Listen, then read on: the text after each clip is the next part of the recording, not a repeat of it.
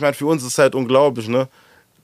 Die Frankfurter Hip-Hop-Szene gibt es ja über so viele, so viele Jahre und wir sind halt quasi die ersten Frankfurter Rapper, die so eine Größe halt, äh, eine Halle voll gemacht haben. Und das ist einfach nur geistkrank, sich das bewusst zu machen. Ne? Podcast Brudi. Simon Schlomovic ist Geschäftsführer des Hip-Hop-Labels Freunde von Niemand und außerdem als Manager, Publisher und Booker aktiv. Seine Künstler Vega und Bosca sind seit 2012 mit ihren Songs regelmäßig in den Top 5 der deutschen Charts vertreten und prägen darin das Bild von Frankfurt als roughes, aber reflektiertes Pflaster. In Podcast Brudi Nummer 45 sprechen wir darüber, warum sein Geschäft auf mehrere Unternehmen gleichzeitig verteilt ist, wie sie in den Corona-Jahren ins Songwriting-Game eingestiegen sind und warum es sich bewährt hat, mit Leuten aus dem engen Umfeld zusammenzuarbeiten.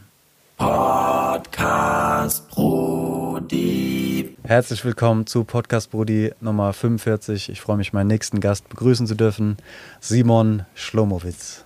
Hallo. Habe ich es richtig ausgesprochen? Perfekt sogar. Geil. Wie geht's dir? Mir geht's sehr gut. Wie geht's dir? Äh, auch ein äh, bisschen aufgeregt. Äh, wir freuen uns, dass wir hier in den äh, heiligen FVN-Hallen äh, sein dürfen.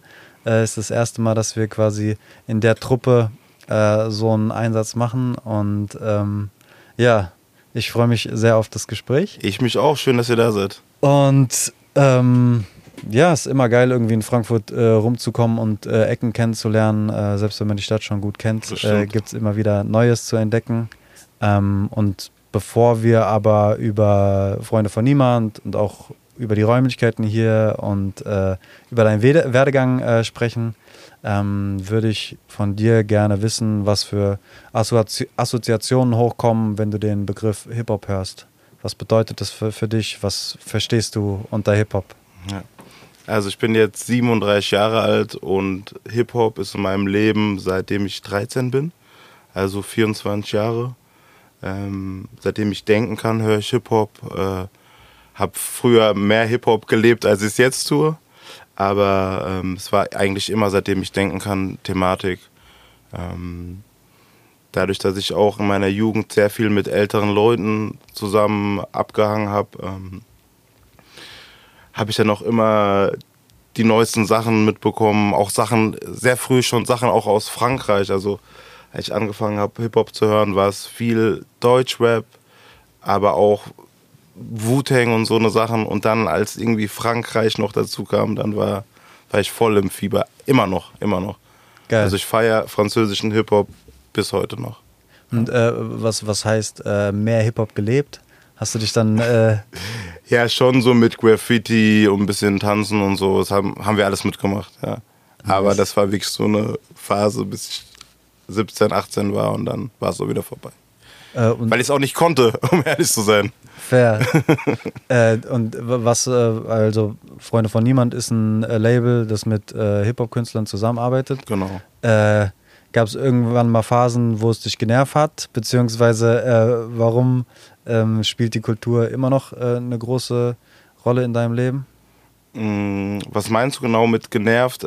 Die Musik an sich oder alles? Ja, dass du der Musik überdrüssig warst oder dass du den Charakteren, die man dort begegnet, über irgendwie überdrüssig warst. Es gab schon eine Phase, ist gar nicht mal so lange her, wo ich sehr, sehr wenig gehört habe. Also alles, was rausgekommen ist, habe ich mir mit Absicht nicht an, angehört, um einfach, äh, um einfach mal mich nur auf die Sachen, die unsere Jungs quasi machen, zu konzentrieren und sich nicht leiten zu lassen. Okay, das ist jetzt der Trend, das machen jetzt viele, das machen jetzt viele.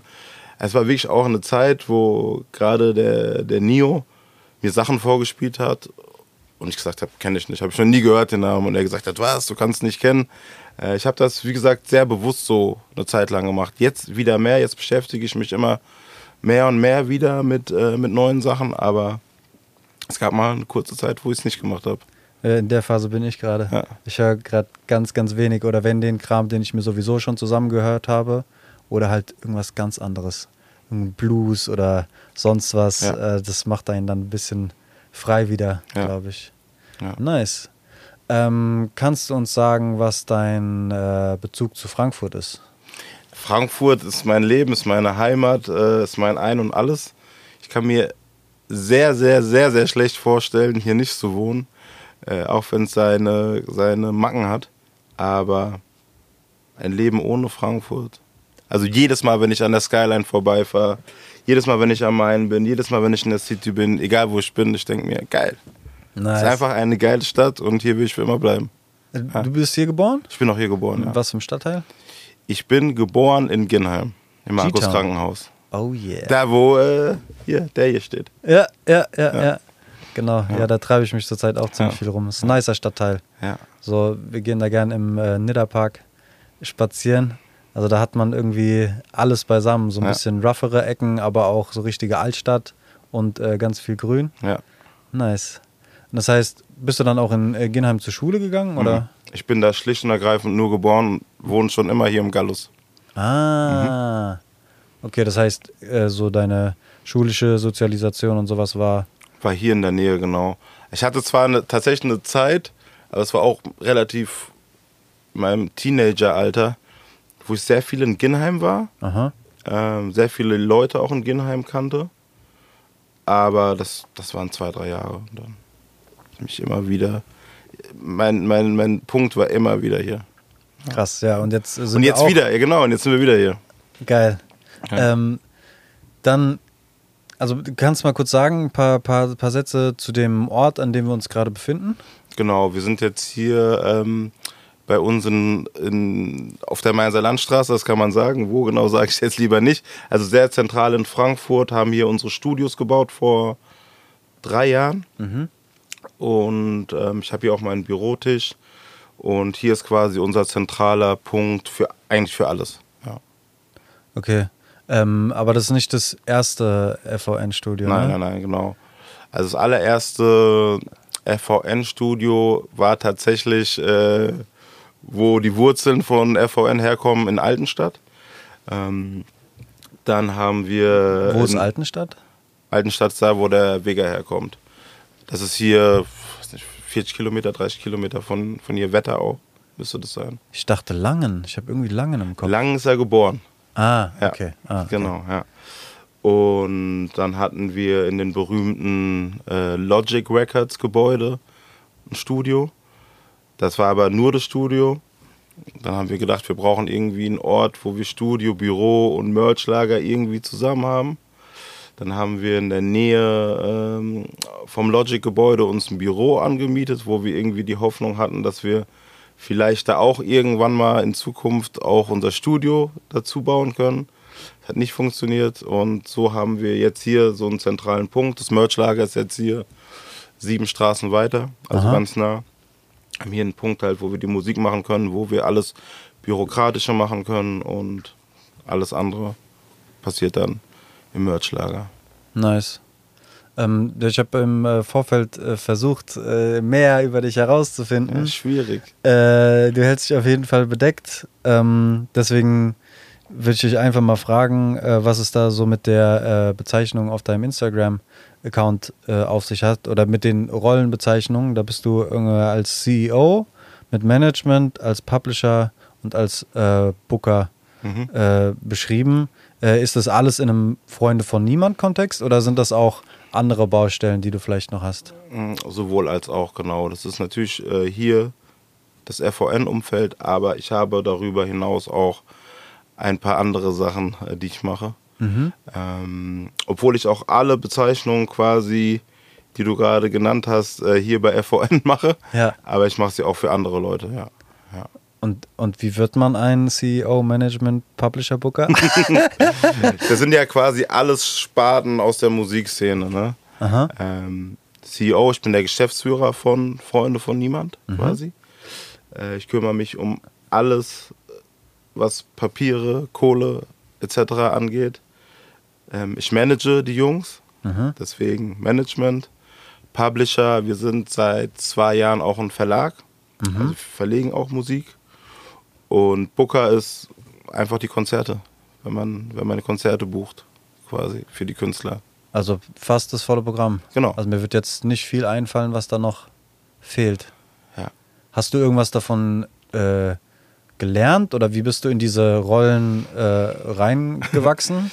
Ja, das ist äh, eine interessante Geschichte. Also ich war schon immer seit, seit meiner Kindheit sehr musikaffin. Ich habe auch Klavier gespielt, also meine Schwester hat Klavier gespielt. Meine Schwester ist älter als ich. Und ich wollte immer das machen, was meine große Schwester macht. Und da bin ich quasi mehr oder weniger dann auch in das Klavierspielen äh, reingerutscht, was mir auch sehr, sehr gut gefallen hat immer. Was ich leider jetzt nicht mehr mache aufgrund äh, von Zeit. Also ich mache es schon über 15 Jahre nicht mehr. Mhm. Ähm, weil, weil sich einfach es nicht ergeben hat mehr irgendwie. Und dann kam irgendwann der Punkt, wo ich mir überlegen musste, okay, was will ich in meinem Leben machen? Und ich habe gedacht, ich will irgendwas mit Musik machen. Und Aha. war auch sehr ähm, Audiotechnik interessiert. Und dann habe ich halt mit meinen Eltern zusammen geguckt, was kann man hier machen. Ähm, und so kam ich auf die SAE. Aha. Das ist äh, ein Institut quasi, wo man die Audiotechnik studiert. Mhm. Und genau, und das habe ich gemacht. Und bin danach, aber durch Zufall, weil mein da bester. War, Vega war da auch. Oder? Der Bosca äh, war Bosca, dort. Bosca, Bosca war dort, genau. Den, den hatte ich äh, auch im Podcast schon zu Gast und der hat ja. mir auch erzählt, dass er da genau, aber ich glaub, war. Ja, ich glaube, Bosca war nach mir.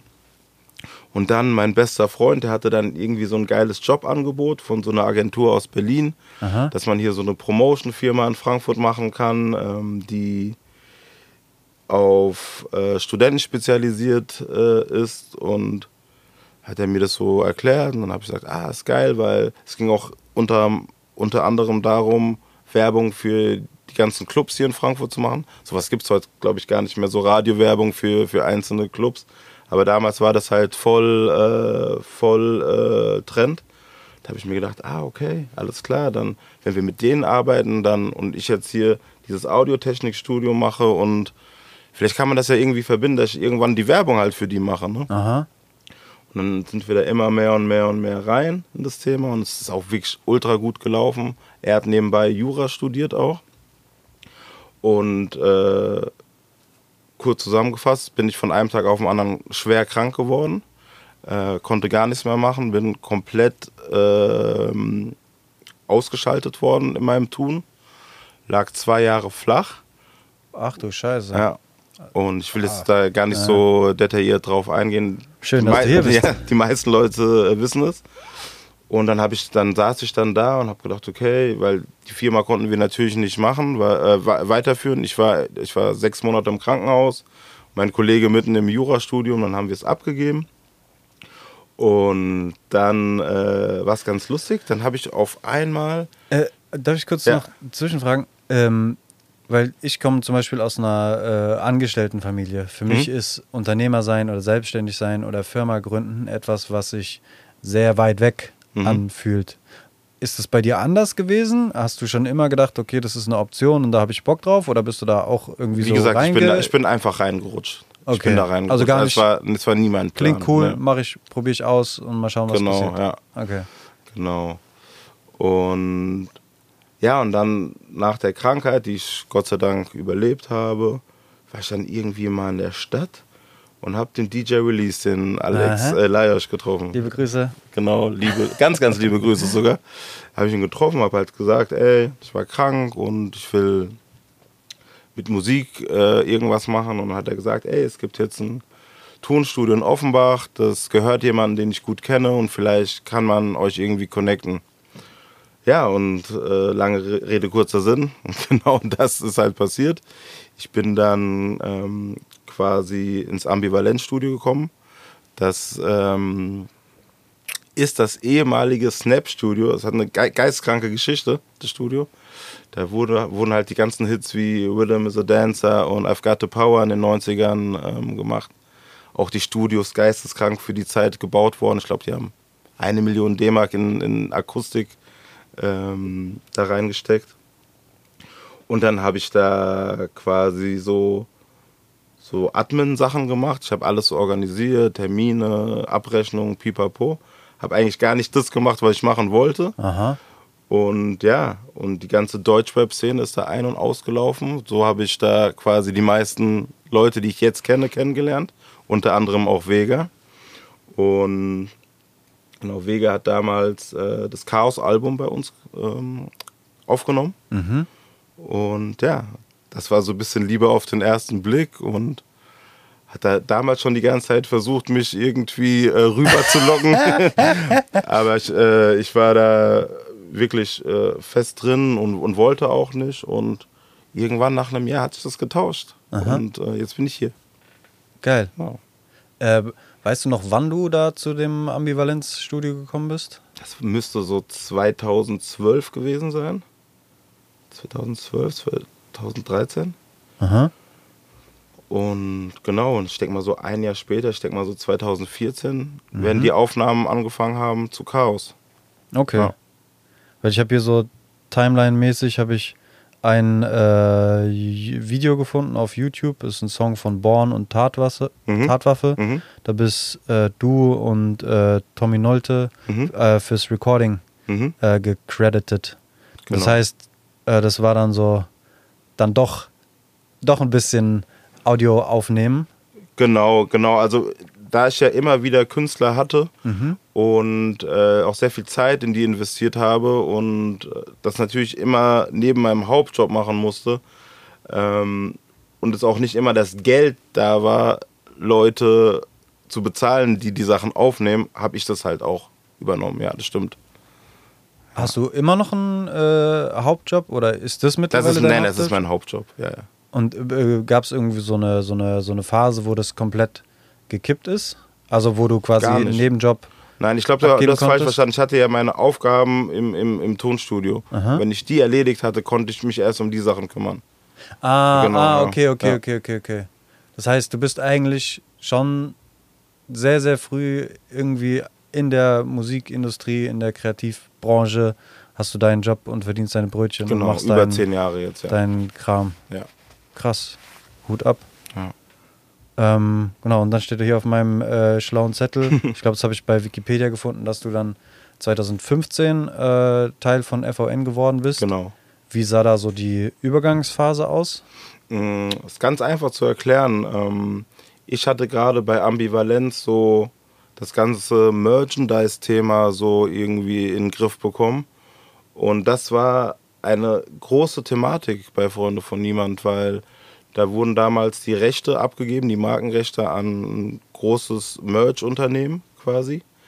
Und ähm, die Jungs waren damals sehr unzufrieden und es war gerade die Phase, wo sie aus diesem Vertrag rausgekommen sind. Und ähm, haben halt mich gefragt, ob ich halt vielleicht dieses Merch-Ding übernehmen kann. Ähm, und ja, das war quasi meine erste Aufgabe so. Genau. Der Vega hatte damals ähm, Fighting Society noch nebenbei gegründet. Das ist so ein Streetwear-Label gewesen. Und ähm, das war auch ein sehr großes Aufbauthema. Und da, wie gesagt, da bin ich mit rein. Hab den, hab den FON-Shop quasi äh, mit jemandem zusammen programmiert und aufgebaut. Und, ja. Bist du auch noch Programmierer oder was? Ich nicht. hier oben noch nicht. der Programmierer neben dem Booker. nee, nee, nee. Ich, ich, kann, ich kann tatsächlich sehr viel, aber äh, das sind dann manchmal Sachen, da braucht braucht man einfach einen Spezialisten. So. Ja. Genau. Und ja, und dann, wie soll ich sagen, ist das Merching von alleine gelaufen und ich bin immer mehr und mehr reingezogen worden in andere Thematiken halt in der Firma. Und genau. Ja, ähm, aber das stelle ich mir auch äh, gar nicht so einfach vor, weil dann hast du ja quasi zwei Baustellen, die parallel laufen. Hm. Und dann muss ja dann irgendwann quasi so die Transitionsphase äh, kommen. War das dann äh, 2018, ähm, als du den. Also ich bin, ich bin quasi, als das, dieses Merch-Thema angefangen hat, bin ich von Ambivalenz weg.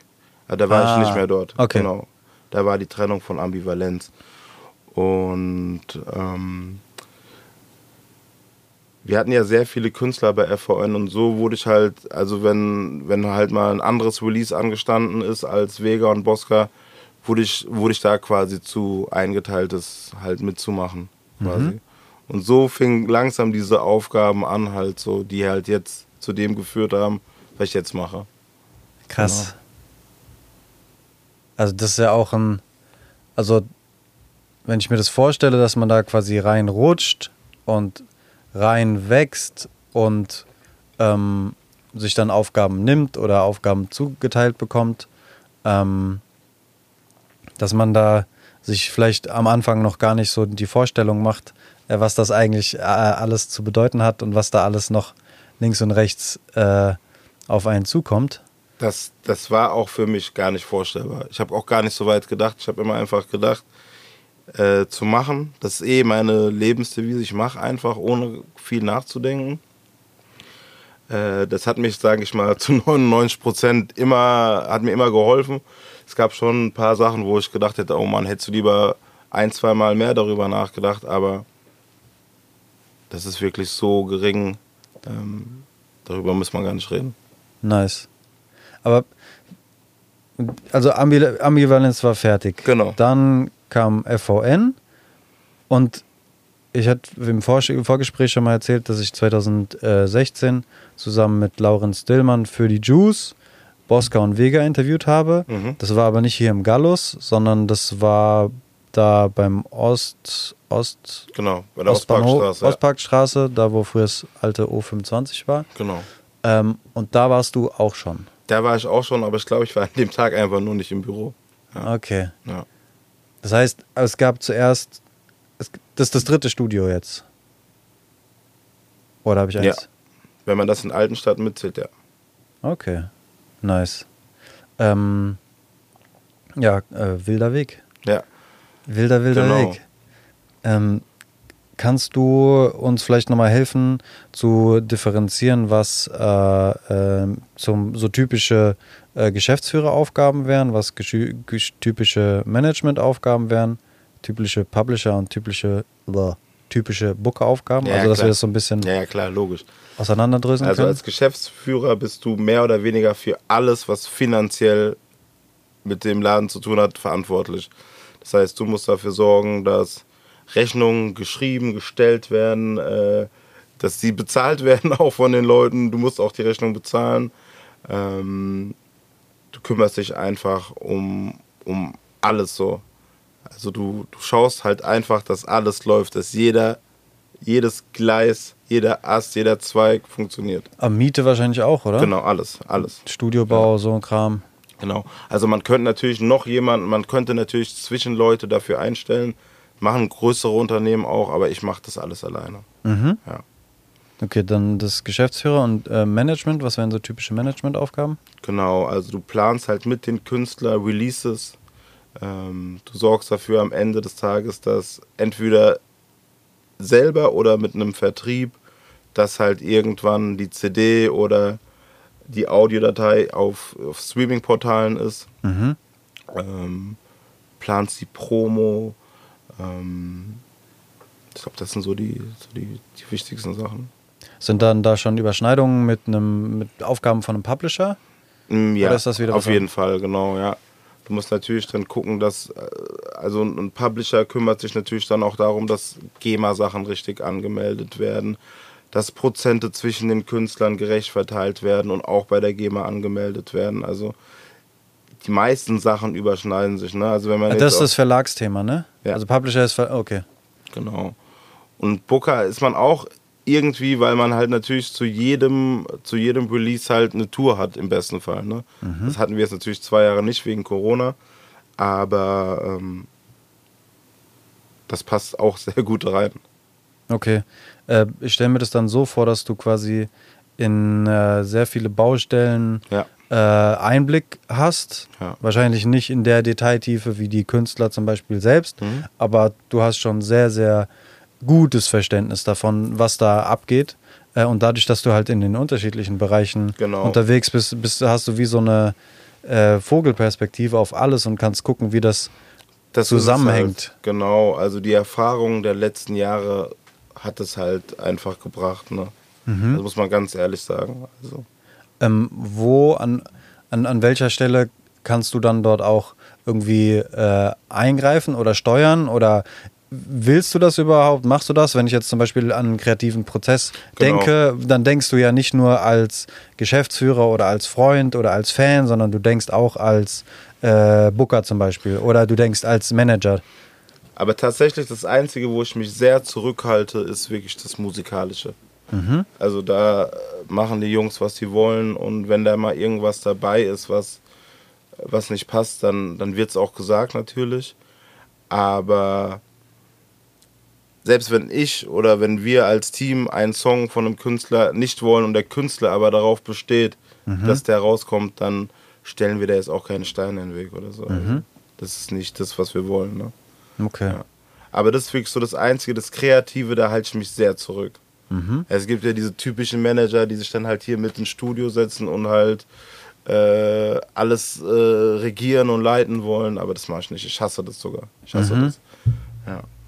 Ja, das macht, glaube ich, auch mehr Sinn, wenn so die Emotionen der Künstler sprechen dürfen und ja. äh, wenn das irgendwie aus denen herauskommt. Ja. Ähm, als dass man da versucht, jetzt verkrampft irgendein Definitiv. Produkt rauszuzaubern. Definitiv. Ich glaube, das geht äh, auch eher nach hinten los.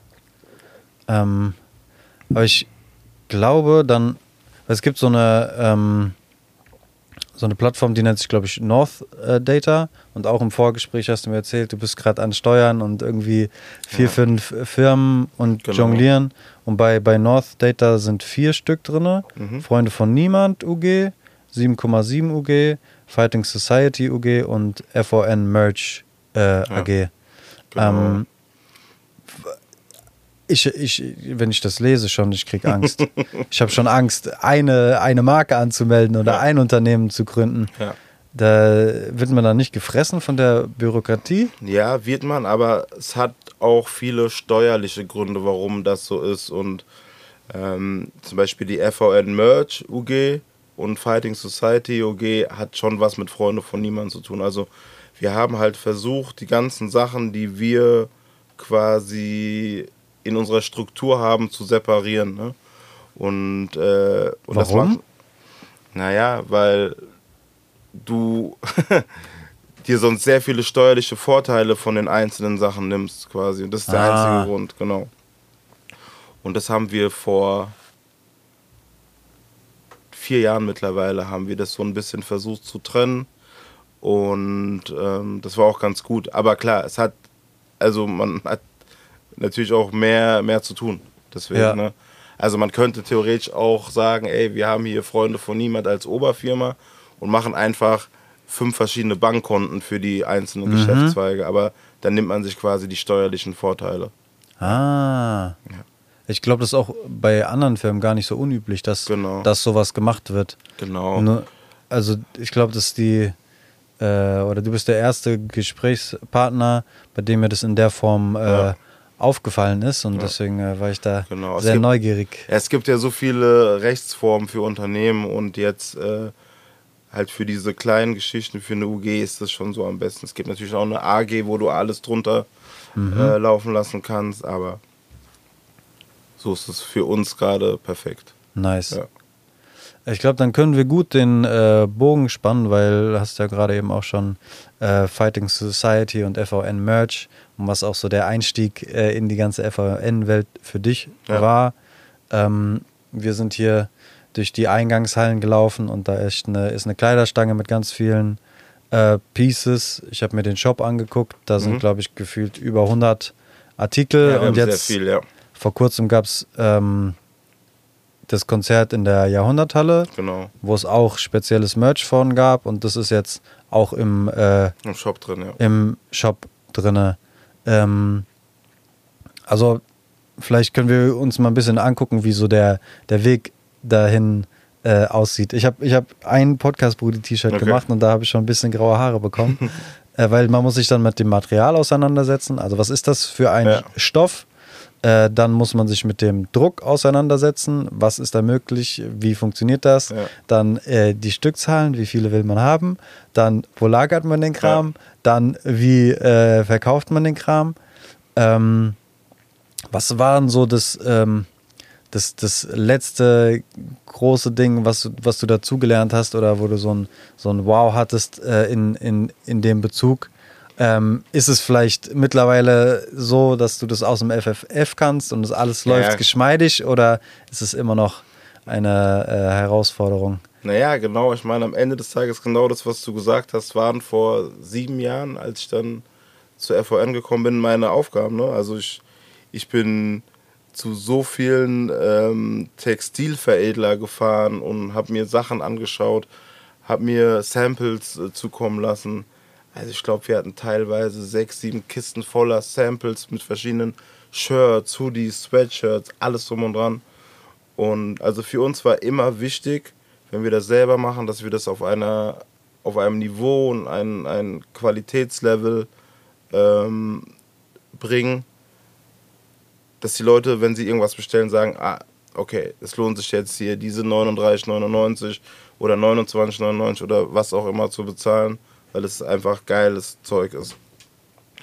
Und das war etwas, was, glaube ich, sehr, sehr viele Monate gedauert hat, bis wir das gefunden haben, was uns quasi richtig gut gefällt und was, was das widerspiegelt, was, was wir auch wollen. Und ja, und dann hatten wir das und dann fing es natürlich an. Jetzt braucht man natürlich, jetzt hat man das Sample, jetzt braucht man aber Druckmotive. Okay, klar, wir können das FVN-Logo benutzen und können davon Hoodies, Sweatshirts, T-Shirts, was weiß ich alles machen. Aber es braucht auch mehr. Klar, okay, du kannst noch 400 verschiedene Farben machen. Ne? Mhm. Das kannst du machen. Und dieser ganze Prozess, das hat einfach lange gedauert. Dann hast du den Shop, dann musst du dir überlegen, mit wem verschickst du das Zeug. Dann mhm. gehst du zu DHL, dann gehst du zu Hermes, gehst du zu GLS, was weiß ich, wie die alle heißen. Und versuchst da einfach den besten Deal einzutüten. Dann fragen die dich, ja, was denken Sie, Herr Schlomowitsch, verkaufen Sie dann im Jahr? Wie viele Pakete verschicken Sie denn, damit wir Ihnen ein Angebot machen? Und du, und du sitzt halt da und kannst dir ja gar nicht, kannst dir ja gar nicht vorstellen. Ne? Mhm. Du weißt ja gar nicht, wie kommt dieser Shop an? Verstehen die Leute, wie der Shop funktioniert? Ist der einfach? Ist der zu kompliziert? Kommen da jetzt direkt irgendwie äh, Massen, Massen ja. oder verkaufst du nur drei Sachen? Und dann hatten wir damals, als wir angefangen haben, haben wir einen rein Fighting Society Shop gemacht und sind damit online gegangen, um halt alles mal so zu checken. Ich glaube, das war auch noch gerade diese Überschneidungsphase, wo der Vertrag mit dem großen mhm. Merch-Unternehmen ausgelaufen ist, aber wir halt mit Fighting Society schon starten konnten.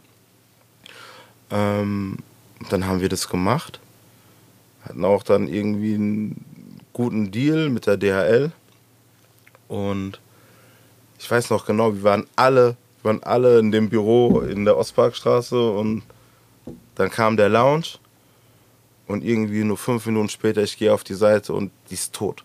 Die ist einfach tot. Wow. Also waren so viele Leute drauf und ich gar keine Ahnung. Natürlich direkt unseren Programmierer angerufen, ey, check mal, was da los ist.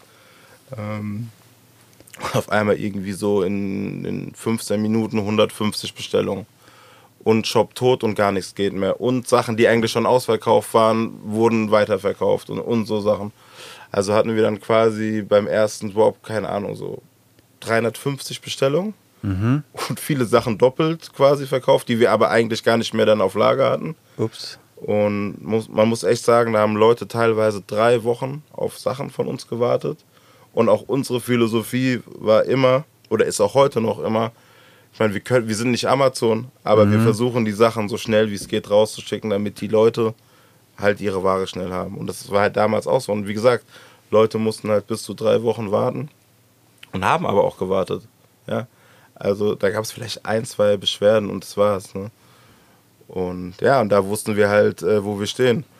Und unter uns gesagt, ich habe DHL gesagt, ah ja, wenn wir vielleicht so 150, 200 äh, Pakete im Jahr machen, wird es, glaube ich, gut sein. Und dann hatten wir das quasi schon innerhalb von 24 Stunden. Ne? Krass. Ja, das war, das war auf jeden Fall verrückt, ja. Das heißt, dann musstet ihr quasi äh, performance-technisch den Shop noch ein bisschen genau, optimieren, genau, genau, dann nachproduzieren. Genau. genau. Ähm, äh, Aber das waren Sachen, also die Bestellung, also die Nachbestellung, das war ein Tag später und der Programmierer hat, glaube ich, in derselben Nacht äh, das bisschen ähm, geändert. Dann sind wir drei Tage oder vier Tage später zu einem anderen Hoster mhm. mit größerem Server und okay. seitdem keine Probleme mehr. Nice. Ja, und jetzt vor kurzem der, der Jahrhunderthallen-Drop. Äh, ja. ähm, da habt ihr wahrscheinlich auch viel in der, in der Location an sich ja. äh, verkaufen können. Ja. Ähm, magst du in dem Kontext über, über Stückzahlen äh, reden? Nee, also das mache ich nicht, aber es ist sehr, sehr gut gelaufen auf jeden Fall. Mhm. Und es ist wahrscheinlich mehr als die äh, 100 Pakete, die man Ja. am Anfang mal. Das stimmt. Ich meine, gut, da waren ja auch hatte. schon, da waren ja auch schon knapp 5000 Leute, ne? Das darf man ja auch nicht vergessen, der Jahrhunderthalle. Mhm. Ja. Nee, nee, ist gut gelaufen und können uns da gar nicht beschweren. Also noch nie. Also wir haben Gott sei Dank so eine Zielgruppe, wirklich- das sind so treue Seelen und ähm, die supporten uns, wo sie, wo sie nur können. Und äh, das, das sollte auch mal jetzt an dieser Stelle gesagt sein. Finde ich, ja. Geil. Ähm, ja, äh, erzähl mir mal ein bisschen von dem äh, äh, Konzert, weil es noch gar nicht lange her und das Ja. ist auch ein fettes Ding wieder gewesen. Ähm, Genau. Ausverkauft. Ja. Ähm, die ist riesengroß. Ich, wie viele Leute passen da rein? 4700, 4800? Mhm. Ich habe gesehen, irgendwie ein fettes Bühnenbild. Ja, genau. Ähm, du warst auch auf der Bühne, habe ich in der Insta-Story gesehen. Am Ende. Aha. Ja. Ähm, wie, wie hast du das äh, Konzert äh, erlebt? Naja, also das, das Ding ist ja, ich habe das Konzert ja mehr oder weniger hinter der Bühne erlebt, weil wir sehr viele Gäste äh, hatten, die halt äh, zur richtigen Zeit äh, auf der Bühne sein äh, sollten. Und da habe ich halt so ein bisschen strukturiert, dass, dass das auch passiert und dass nicht irgendwann einer da sein muss und dann nicht da ist. Und ähm, ansonsten habe ich natürlich die ganze Zeit die Crowd gesehen und das war einfach nur unglaublich. Also jeder war bereit, sein Leben zu nehmen gefühlt und hat Party gemacht ohne Ende. Teilweise hatte man auch das Gefühl, dass man, äh, dass man im Stadion ist. Also es war einfach nur verrückt. Die Leute hatten Bock. Äh, V war ja das erste Mal seit knapp drei Jahren solomäßig äh, quasi wieder auf der Bühne als, als Face und Bosca die letzten Jahre so, so ähm, kleinere Sachen hier hatten und ist extra nicht aufgetreten, um sich quasi den Moment ähm, nicht nehmen zu lassen. Und es war, es war einfach nur verrückt. Fairerweise, ich habe gestern oder vorgestern mit ihm darüber geredet, so ganz verarbeitet haben wir es noch nicht, weil es ist einfach so viel nach dem wieder passiert, einfach, dass du, dass du gar nicht dazu gekommen bist. Wir haben ja das erste Mal 2016 in der Jahrhunderthalle gespielt, vor knapp ein bisschen weniger als 4000 Leute. Das war richtig krass, weil dann stand ich nachts zu Hause unter der Dusche und habe einfach wirklich, kann ich auch einfach so sagen, einfach geheult, Aha. weil ich das einfach nicht glauben konnte, was, was halt einfach passiert ist. Ne? Aber diesen Moment, das gab es noch nicht, weil ist, ich konnte mich nicht richtig darauf einlassen bisher. Krass. Aber ich meine, für uns ist es halt unglaublich, ne? Die Frankfurter Hip-Hop-Szene gibt es ja über so viele, so viele Jahre und wir sind halt quasi die ersten Frankfurter Rapper, die so eine Größe halt, äh, eine Halle voll gemacht haben. Und das ist einfach nur geistkrank, sich das bewusst zu machen. Ne? Aha. Äh, Ich, ich finde, man sieht daran auch irgendwie so einen starken äh, Frankfurt-Bezug. Ja, definitiv. Ähm, definitiv. Weil, ähm, wie sieht es aus in äh, anderen Städten oder vielleicht auch anderen äh, Ja. Ländern? Weil so in, in, im, im Zusammenhang mit der Recherche ist mir dann halt auch, äh, sind mir so die Chartplatzierungen aufgefallen. Ja. Äh, und dann steht halt nicht nur die deutsche Chartplatzierung, sondern auch Österreich und Schweiz. Mhm. Und ähm, genau, wie sieht das städtetechnisch in, in Deutschland anders aus? Äh, und ist, ist Österreich und Schweiz, wie, da habe ich überhaupt keinen Bezug zu. Ich weiß gar nicht, Ja, das ist was damit abgeht. Also das ist natürlich äh, alles, alles eigene Kapitel, sage ich mal. Also um erstmal die erste Frage zu beantworten mit den anderen Städten hier in Deutschland, ist es halt so, natürlich diese ganzen A-Städte wie äh, Berlin, Köln, Stuttgart, Leipzig, ähm, die laufen sehr, sehr gut auch für uns. Aber es gibt auch Städte, wo wir vor sehr wenigen Leuten nach wie vor spielen und wo man sich halt quasi jeden Zuschauer erspielen muss. Aha. Und ich meine, überleg dir die Geschichte von, von Vega und Bosca, die haben angefangen hier in der alten, nicht, nicht mal alten Baschkap, die haben angefangen im Nachtleben zu spielen. Da waren, keine Ahnung, 50, 60 Leute. Dann beim nächsten Mal war es ausverkauft. Dann haben die zweimal hintereinander ausverkauft. Dann sind sie in die alte Batschkap, haben die einmal ausverkauft, haben die zweimal hintereinander ausverkauft. Dann gab es die neue Batschkap und wieder und, und so ging es weiter, weiter, weiter, weiter, weiter. Und, und das ist halt in vielen Städten ist man auch noch immer in diesem Prozess einfach, Mhm. dass du dir die, die Leute erspielen musst. Ne?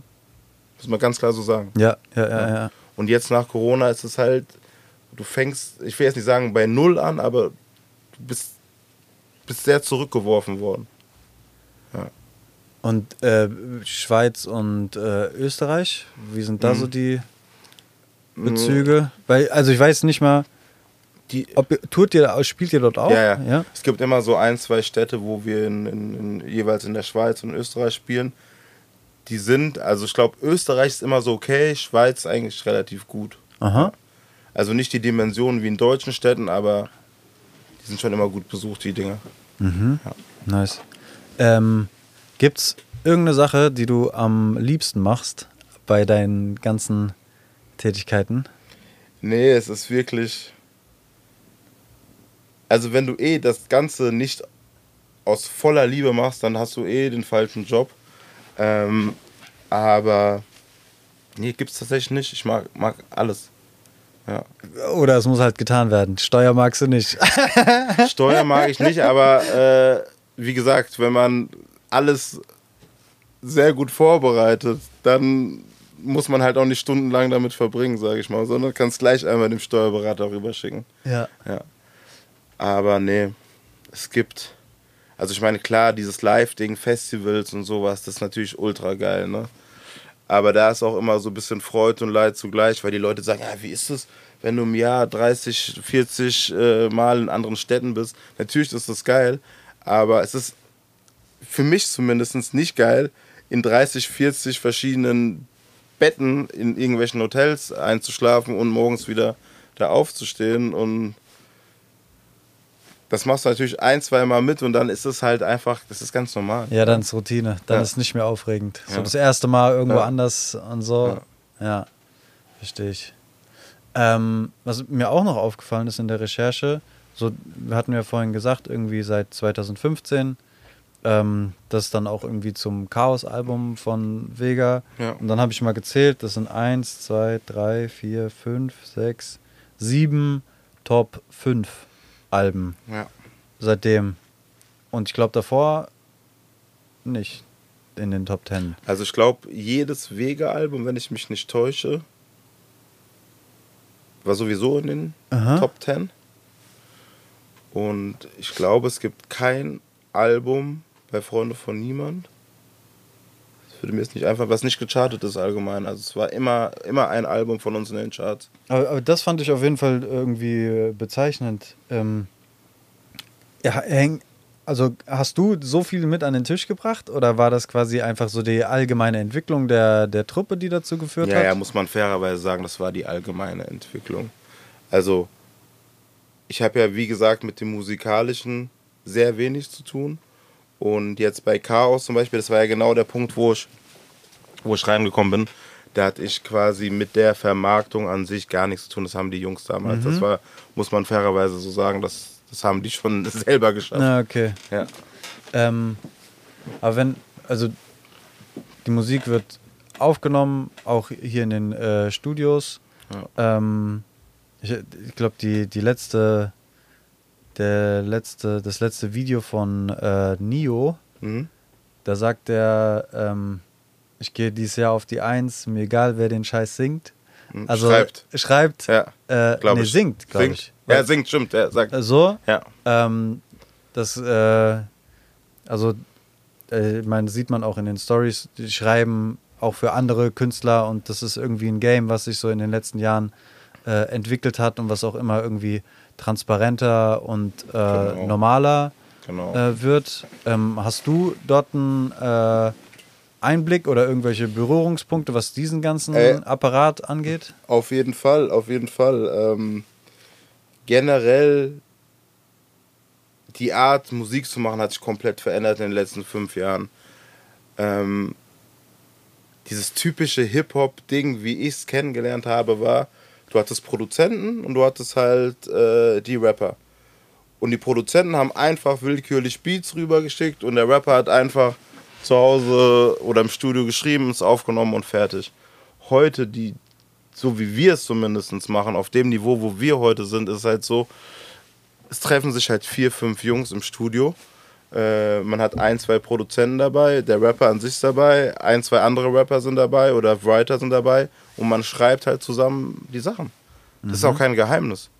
Man wirft sich die Bälle zu. Es ist nicht so, dass jemand da sitzt und hey, alle das, den ganzen Song schreibt und sagt, ja, hier kannst du jetzt aufnehmen. Ne? Ähm, das ist wirklich ein Prozess, wo halt einfach sehr viele Leute einfach beteiligt dran sind. Und ich finde, das macht auch die Qualität aus. Zum Beispiel bei der Mucke, die wir gerade machen. Also es ist ein enormer Mehrwert. Äh, also ich, glaube, es ist einfach geiler so in der Gruppenarbeit, weil Ja. das äh, ein besseres, weil bessere Kunst daraus Ja. entstehen kann, Ja. äh, weil man befeuert sich auch äh, gegenseitig so. Ähm, auch alle Künstler, die in dem Haus sind, sind auch dafür bekannt, dass es gute Writer sind, also Genau, dass sie äh, liefern in dem. Ding. Aber ich stelle mir das dann äh, aus anderen Rollen, die du auch inne hast, irgendwie schwerer vor, weil wenn du irgendwie davor hast einen Produzent und einen Rapper, okay, dann werden die sich das wahrscheinlich irgendwie dich zwei teilen oder dich drei. Aber Du wenn das meinst dann das so, Finanzielle? ja, oder auch die, die, die Credits, wie, wie das äh, genau, das sind einfach. Prozente, die man abgibt. Also das macht man dann äh, aus und dann, ah, krass. Ja. Und ist das, ist das schwierig? Naja, es gibt, es gibt mehrere Varianten. Ich will tatsächlich nicht so krass Aha. jetzt darauf eingehen, aber es gibt sehr, sehr viele faire Varianten, wie man es handelt. Und äh, am Ende guckt man auch, okay, wer hat jetzt maßgeblich was für den Song quasi eingebracht. Also es gibt wirklich, ich sag mal so von, so mal, um mal eine Zahl in den Raum zu werfen, ich glaube von zehn Dingern, die man macht, gibt es ein Ding, wo man vielleicht ein bisschen mehr diskutieren muss. Wer Okay. jetzt wie viel Prozent, also es ist wirklich eigentlich easy. Oh, Das heißt, da hat man irgendwann dann gewisse Erfahrungswerte. Genau. Man kann es gewichten in gewisser Weise. Ja. Ähm, und dann macht man einfach zusammen Kunst. So ist es. Ja. Cool. Und Ja. halt, ich meine, für uns war es halt auch enorm wichtig, in, in dieses Thema reinzukommen, Songwriting, weil, ich meine, es kam Corona, also der komplette Geschäftszweig live ist halt weggefallen. Ne? Und ähm, wir hatten halt das Glück, dass wir in der Zeit mehr und mehr in dieses Writing-Ding reingerutscht sind. Und jetzt auch der Nio und so. Ich habe letztens mit ihm zusammengesessen, der hat einfach im vergangenen Jahr über 300 Sessions mit anderen Leuten gemacht. Ne? Das ist schon geistkrank. Ähm, also es ist, es hat uns auf jeden Fall enorm geholfen, muss man sagen. Ähm, also, wer, als ich hier reingelaufen bin, habe ich so ein, so ein Award-Ding gesehen äh, mit äh, Katja Krasewitze. Genau. Wie, wie war da der Bezug? Oder gibt es da einen Bezug? Da hat er auch mitgeschrieben quasi. Krass. Ja, also, ähm, das ist so schwer zu, zu greifen. Ja. Weil das so, manchmal wird es kommuniziert, manchmal wird es nicht kommuniziert. Ähm, oder ich habe nicht ge genau genug äh, recherchiert. Ähm, Sagen wir es mal so, es ist nicht mehr so geheim, wie es mal früher war. Früher war ja alles so Ghostwriting-mäßig. Aber jeder, der sich fünf Minuten Zeit nimmt und auf Spotify in, in, in die Song-Infos reinschaut, kann sehen, wer an Songs beteiligt ist. Das ist ja auch nichts Ungewöhnliches. Wenn du dir irgendwie, ich weiß nicht, warum ich Kanye im Kopf habe, aber Kanye-Songs anguckst oder auch früher von den Booklets ähm, Mhm. mit äh, den CDs, da stand auch nicht nur zwei Namen da, sondern sehr, sehr viel mehr, die da dran. Äh, Guck die. Beyoncé an oder so, da stehen, glaube ich, 15 oder 20 Namen drin. Mhm. Also da sind so viele Leute beteiligt. Ja, macht ja, eigentlich auch nur Sinn. Ähm, das heißt, wir haben jetzt schon ein bisschen über Vega geredet, ein bisschen über Bosca. Kurz haben wir äh, Nio angesprochen. Ja. Er ist seit 2018 Offiziell, ja. offiziell dabei. Ähm, und Face laut äh, Infos seit äh, 2015. Mhm. Ist das so die äh, Kerntruppe oder? Genau, ja. Wobei Jetzt- sich jetzt äh, der Face ein bisschen zurückgezogen hat. Mhm. Äh, der macht so Coach-Sachen jetzt. Will sich da ein bisschen mehr konzentrieren und hat so das Musikding, ich würde jetzt nicht sagen ganz beiseite gelegt, aber kurz auf Eis, sagen wir es mal so. Mhm. Und hat sich, hält sich die Option quasi offen, weiterzumachen oder auch nicht. Aber gerade ist es so mehr oder weniger. Und äh, was Produzenten angeht, äh, geht, habt ihr da auch äh, feste Leute in der Truppe? Genau, da sind halt jetzt äh, vor zwei Jahren sind halt ähm, ein Produzentenduo aus der Schweiz, äh, Joski heißen die. Äh, die haben wir jetzt zu uns ins Management geholt und kümmern uns, dass die da an den Start kommen. Und jetzt seit letztem Jahr ist der Arno dabei, den, den du vorhin kennengelernt hast. Ja. Ah, also das, Das ist so quasi so ein Publishing-Thema. Typisches Publishing-Thema. da Ja. ge- gehst du quasi hin mit deinem Netzwerk, mit deinen Kontakten und Genau, machst und- so Matchmaking. Sagst, Genau, und sag, ey, wir haben hier Produzenten, wollt ihr euch nicht mal treffen und ein bisschen äh, zusammen flashen irgendwie und gucken, was geht.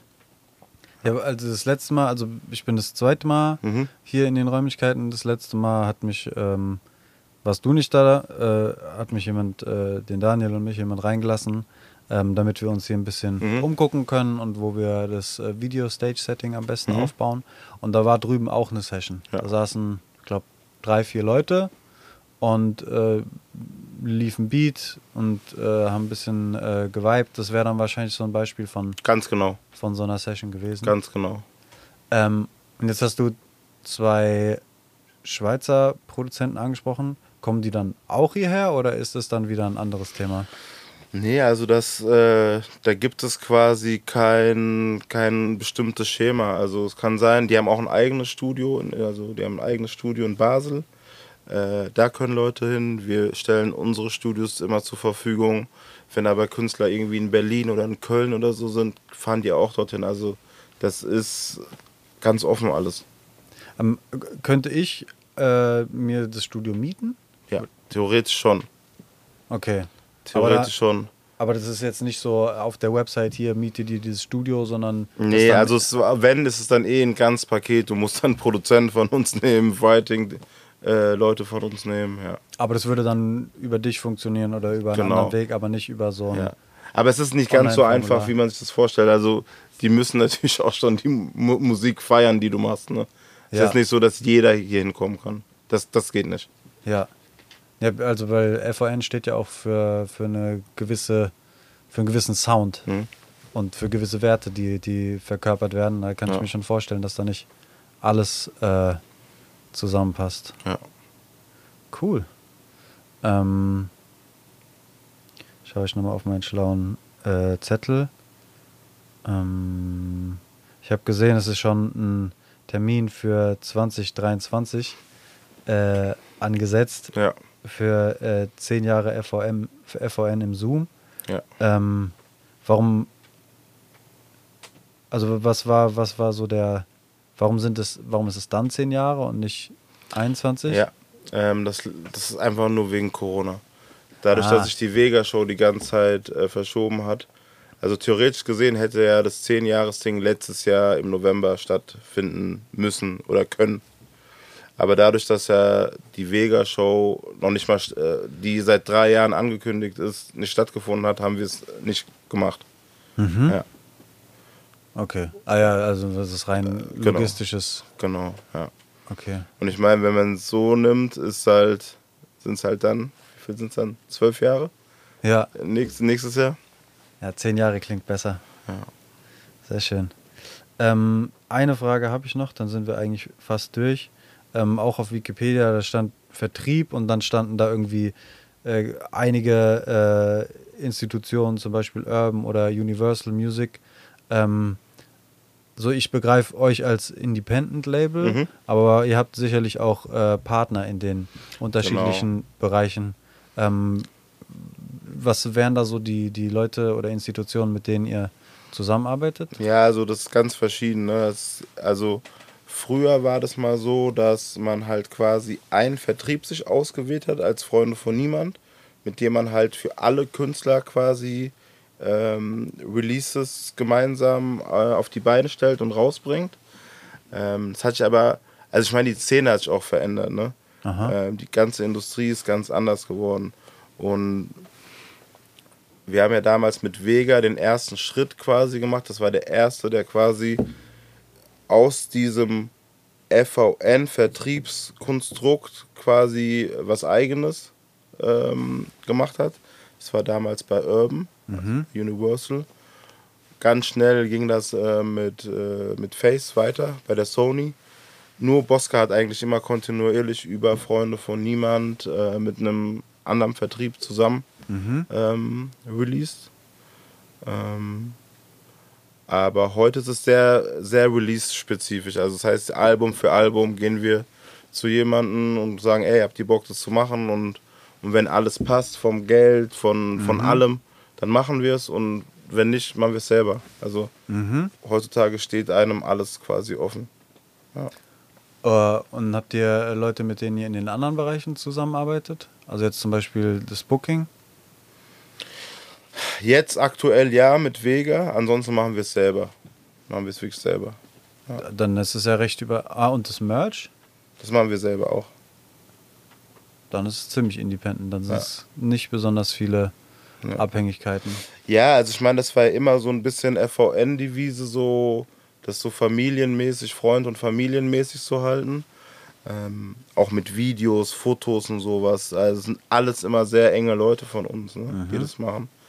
Ähm, es gibt natürlich auch Ausnahmen, aber in der Regel sind es enge Leute. Es war schon immer so. Ja. Okay, also es macht dann, also, weil ich könnte mir vorstellen, dass das dann auch Fluch und Segen zugleich ist. Weil äh, Segen in dem Sinne, dass man sich gut kennt und schon eine Beziehung hat und man sich einschätzen kann so. Äh, auf der anderen Seite ähm, vielleicht dann nicht so professionell gearbeitet wird. Wie sind da so deine nee, Erfahrungen? Nee, gar nicht. Ganz im Gegenteil. Also ich glaube, jeder will halt zu 100 Prozent, dass das Produkt, was dabei rauskommt, einfach ultimativ geil ist. Also ich sage jetzt nicht wer untereinander, aber viele Partner von uns sind in vielen Sachen in, äh, integriert gewesen. Ähm, es gab nie Ärger. Mhm. Es gab nie Ärger. Also nicht, dass ich das wüsste. Sehr schön. Oder es wurde nicht, äh, wurde nicht zu mir herangetragen, das kann auch sein. Aber alle, die involviert waren, Sehr war immer alles cool. Sehr cool. Ähm, hast du noch irgendwas auf dem äh, Herzen, irgendwas anzukündigen? Also 1. Oktober, nächsten Monat kommt das Ganze raus also in circa zwei Wochen. Mhm. Ähm, steht irgendwas an, irgendwas, worauf du aufmerksam machen willst, irgendwas, was du vergessen hast, vielleicht zu sagen? Nee, auf jeden Fall. Äh, die Vega-Tour findet ab Februar 2023 statt. Die ist sehr, sehr hervorgeschrittenen Stadiums des Ausverkaufseins. Ich glaube, 75 Prozent sind schon weg der Tickets. Ähm, deswegen schnell sein. Ansonsten, ey, wir machen die ganze Zeit Sachen. Kommt zu 10 Jahresfeier, das wird richtig gut. Und ähm, ey, tausend Dank an alle, die hinter uns stehen. Sehr schön. Ähm, danke, dass du dir die Zeit genommen ey, danke, hast. Danke, dass du da bist. Oder da ähm, das war Simon. Mein Name ist Joscha. Das war Podcast Brudi Nummer 45. Wir sind draußen. Ciao. Podcast Brody. Podcast Brody.